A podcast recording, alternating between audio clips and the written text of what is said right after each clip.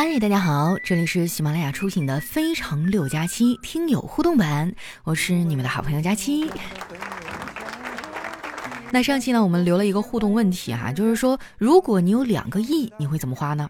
哎，我首先想到的就是这首毛不易的啊，假如有一天我变得很有钱，啊，其中有句歌词特别触动我啊，说的是如果有一天我变得很有钱，我的第一选择呢不是去环游世界，我要躺在世界上最大最软的沙发里，吃了就睡，醒了再吃，先过一年。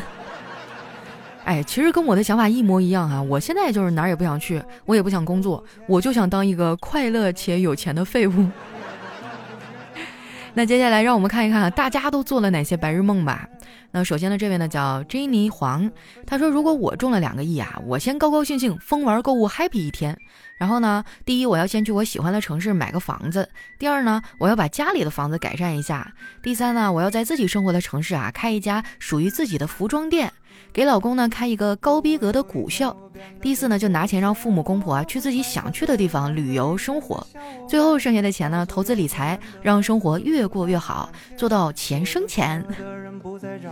哎，我觉得你这个规划真的挺靠谱的哈，现在就差两个亿了呗。下一位呢叫子牙，他说佳琪啊，你先把钱给我，我直播用给你看，我要回去啊改造我们村儿，方案有了，图纸有了，就差你的钱了。那你等我慢慢搬砖哈，我再向前借个五百年，差不多了就。下一位呢叫加油，他说两个亿啊，那不得先交税呀？交完税呢，还有一点六个亿啊，一点四亿呢存银行定期，三年捐钱五十万啊，回家带爸妈去医院看看啊。爸爸有残疾，总是反复发作，妈妈也得好好检查一下。妈妈身体弱，总是生病。然后呢，我要给姐姐一百万，这么多年啊，姐姐一直总是帮助我们。然后呢，再陪爸妈一起旅旅游，让他们好好的享受一下晚年。然后自己没有什么本事，这个钱呢就先存银行，暂时也不买车买房，车房以后结婚再买，自己好好学习一下其他方面的知识，嗯，合理消费嘛，把钱存下来，留给儿女以后上学和生活。虽然一个多亿很多，但是对于社会来说，合理消费才能活下去，不然最后后果很严重的，反而害了自己。我的天啊，这几位朋友都是非常理智啊。这要是我的话，我估计头一个月我连家我都不带回的，各种挥霍。还有我们的下一位叫搂着羊派听佳期，他说：“佳期啊，我老喜欢你了。我要是有了钱的话，我一定要把喜马拉雅给收购了，我让你每天晚上都给我讲故事，是吧？然后你一边搂着羊派，一边搂着我，我俩给你说双口相声。”那除了这些，还有很多朋友都在畅所欲言哈。让我们看一下其他的留言。这位叫做林马雪芬儿哈，他说前几天呢，我在朋友圈晒了我中奖的消息，有朋友来问我，你还留言啊？我说啊，点赞留言那是对主播最基本的礼貌，要是加上打赏转发，那就是真爱了。他说，那你打赏转发了吗？我说我我在心里打赏了。哎呀，没事儿的哈，就是我觉得留言和点赞哈就已经是对我很大的帮助了。至于打赏的话，咱就看心意，是吧？你今天想少抽两根烟，我给佳琪打赏个两块钱，那那也可以。但是这个不做强求哈，咱们就自然舒服的状态就最好了。下面呢叫白糖爱糖霜，他说今天早上正吃饭的时候啊，小区就要做核酸，我忙的还在嘴里塞了一口膜就出去了。排队的时候呢，看见一帅哥就站在他后面。因为看得太入迷了，我就忘了嚼嘴里的膜。轮到我了，我才反应过来，哎，我就尴尬的张开了嘴。大白说：“哎呀妈呀，你漱一下口啊！”当时帅哥一脸尴尬的看着我，啊，我就恨不得找个地洞钻进去。总结一教训啊，当嘴里有东西的时候，不要靠近帅哥。哎，说到这个，昨天我也尴尬了一轮，就是我因为着急出门嘛，我买了一根那个东北的烤肠，然后还买了一个花卷儿，然后吃完了以后去做的核酸嘛，我都是一边走一边吃的，到那一张嘴，哈，然后那个大白说：“呀，吃的烤肠吧，挺香啊。”下一位呢叫圆圆牙，他说：“佳琪啊，你是我的救赎。”我应该算是你的老粉儿了吧？听你五六年了。刚开始呢，我和我老公谈恋爱，大概是在二零一五年的时候，他推荐给我听的。然后不知不觉啊就这么久了。为什么说你是我的光呢？因为去年七月坐月子的时候，婆婆妈妈都不让我玩手机，只能反复听你之前的节目，期待着你的更新。庆幸啊，我没有产后抑郁，我会一直一直支持温柔善良的大美妞。哇，一五年开始听的，现在都已经二二年都快过完了。咱俩要是有个孩子，现在都应该上小学了。谢谢你啊，希望你做一个幸福的妈妈。当然了，除了妈妈之外，我也希望你做幸福的自己。下一位呢叫八零后郑成，他说大家期啊，最近又被封住在家了，感觉这几年啊在家待了好久，这房子买的是真值啊，天天在家。哎，说到这个哈，我有一朋友费劲巴拉的考上一个国外的留学生，结果最近三年都是在家上网课。下面呢叫一个小例子，example 啊，他说，嗯，我想问中国队在卡塔尔世界杯被分到了哪一组啊？我爸说施工组。真的，我看了一个新闻，说他们那块啊，什么各种东西基本上都是中国制造，还有我们的基建队、施工队啊，给人整的明明白白的，就是足球队没去。下面呢叫瞅你漂亮，他说老公喝醉了，迷糊中啊敲家门，媳妇儿看他喝多了，就气呼呼地说走错门了。老公听了转身下楼，哎，媳妇儿就趴在窗户上，看见老公蹲在楼下，怕他冻着啊，就下楼去叫他。老公啊，看到媳妇儿就委屈的快哭了，说：“ 我刚才敲错门，一个丑娘们儿把我给撵出来了，冻死你得了，你就搁花坛旁边蹲着吧。”下面呢叫露露啊，她说下班的时候呢搭地铁，看到一姑娘挺漂亮的，我又不好意思和她搭讪，于是呢我就走到她面前啊，故意把公交卡掉在地上，我本以为她会捡起来给我，那我就能借机搭讪了，对吧？谁知道啊？这妹子上前一小步，一脚踩住了我的车卡，接着弯腰系鞋带，顺便把卡捡起来啊，紧紧的捏在手心，然后若无其事的走了。哎，你说你这叫不叫偷鸡不成蚀把米啊？下一位呢叫孤傲，他说今天同学聚会啊，班里有一男生特别娘，有一个女生呢特别彪悍，不过啊姿色不错。这俩人都没有找到对象，哎，我就说，要不你俩好了算了。特娘的那女生啊，对女的说：“你家有房有车没？”特彪悍那女生憋了半天说：“那那你能生吗？”大家笑的是前仰后合呀。按照你这描述，我觉得这男生老嫂子没跑了。下一位呢叫佳期的陆墨，他说我小姨子啊长了一张娃娃脸，个子也不高。楼主的媳妇儿呢，皮肤有点黑，还剪了一个蘑菇头短发。前几天啊，媳妇儿约上小姨子呢去逛街，他俩走进了一家女装店。导购小姐很热情啊，就一个劲儿推荐店里的这个新款衣服。终于选好衣服啊，收银台买单的时候，这导购小姐还对媳妇儿说：“美女，你闺女长得真漂亮，又白又俊的。”哎，有些人真的哈，他就是不显老呢，一张娃娃脸，三十多看着也跟二十似的。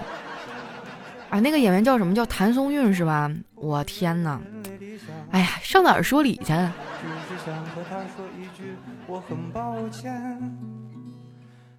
下一位呢叫五环之歌啊，他说室友养了一盆仙人球，今天我不小心给碰了下去，我就飞快的伸出手啊抓了回来，啥也不说了，就是这么勇敢，是不是拔了一宿刺儿啊？下面呢叫佳期的抠脚大叔啊，他说我老婆爱干净哈，隔三差五就搞一次大扫除，每次都忙得不亦乐乎。其实我真的纳闷哈，他怎么就这么爱干净呢？直到有一天，我在一本书上找到了答案。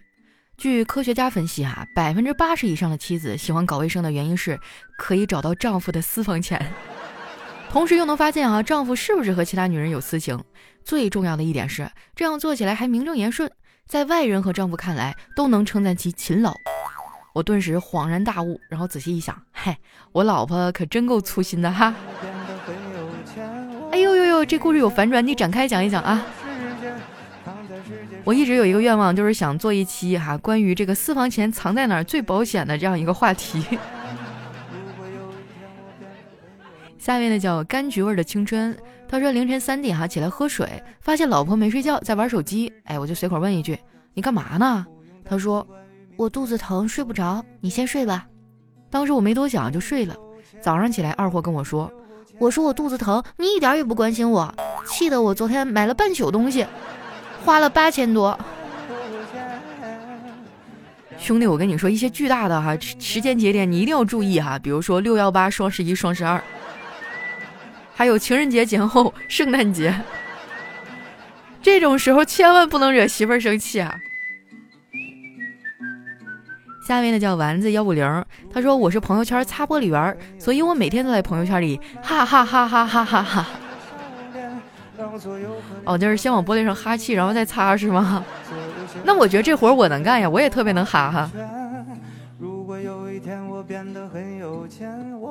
下面呢叫怒吃三碗大米饭啊，他说今天跟二货老婆逛街，路过了一个蛋糕店，我问他想不想吃蛋糕啊？他说不想吃，闻见味儿了过敏。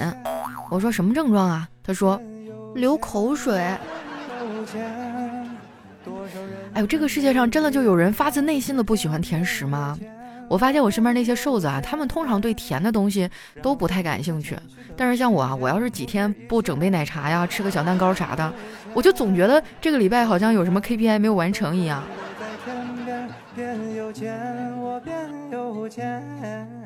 下面呢叫幺二五五二五九四四 M M M O。他说别人赖床是因为有钱啊，想睡多晚就睡多晚。我赖床呢是因为没钱，能省一顿是一顿。下一条来自听友三四四二七九五五九啊，他说我向来就是三分钟热度，一天呢有一千四百四十分钟，所以因为你啊，我每天都沸腾四百八十遍。哎呀，这麻辣情话啊，我都感动了。你睡觉都是沸腾的呀。下面呢叫人间正道是干饭啊，他说我每天的状态都挺有规律的，上午呢是一副没睡醒的样子，下午呢一副睡不醒的样子。晚上一副打鸡血的样子，午夜啊一副肠子都悔青了的样子。是谁？你是不是在我们家装监控了？你太过分了！来看一下我们的最后一位哈，叫想去冰箱静一静啊。他说大师说，施主行个方便，画个圆吧。这年轻人说不好意思啊，我不会呀。没事儿，凡事都有第一次，要勇敢的踏出这一步。年轻人说那好吧。于是啊，他就拿出纸跟笔，在上面画了一个圈儿啊，拿给大师，笑着说：“不好意思啊，画的不是很好，也不是很圆。”哎，我记得小时候我们家住的都是平房嘛，那时候就有上门画圆的人，咱也不知道真假，反正穿的挺像模像样的，然后进来就说：“哎呀，小姑娘，我看你有佛缘呐。”当时就把我给唬住了，然后他就拿出一个功德本啊，非要把你的名字啥的记上啊，然后呢，又从身上拿出来一个小牌牌啊，说这个呢是我送给你的啊，然后您就看着意思意思，随缘吧哈，你就捐赠两个。那我那时候我是小孩啊，我身上能有多少钱？我抠遍全身有一块五毛钱，然后他当时就不太高兴哈，把那个本翻过来给我看，你看这上面哈最少的都有十块钱呢。我也很委屈，我说那我没钱了呀，然后。后来他说：“那你问问你们家大人呢？”我当时心里咯噔一下，我觉得不对劲儿了。然后当时说：“啊，那我不要了。”但是他还一直缠着我哈。后来我说：“我不要了，我们家信基督。”这家伙把我逼的信仰都改了。现在想想，我觉得那种上门的多半是假的吧？就是捐赠这种事情，哪有强人所难的呢？对不对？嗯，所以也提醒大家哈，就是人的善念啊，或者是福报啊，跟你捐多少钱是没有直接关联的。咱有能力的情况下呢，就捐一点，是吧？没能力的情况下，我们也可以力所能及做一些其他的小事儿啊，一些善事儿哈。就是千万不要被人道德绑架了。如果谁企图道德绑架你，那他肯定就不是个好人。啊，今天节目分享了这么多哈，我们也接近尾声了啊。最后希望大家都能擦亮双眼吧，然后希望我们新的一年都能努力变成一个有钱人。我是佳期啊，我们今天节目就先到这儿，我们下期节目再见。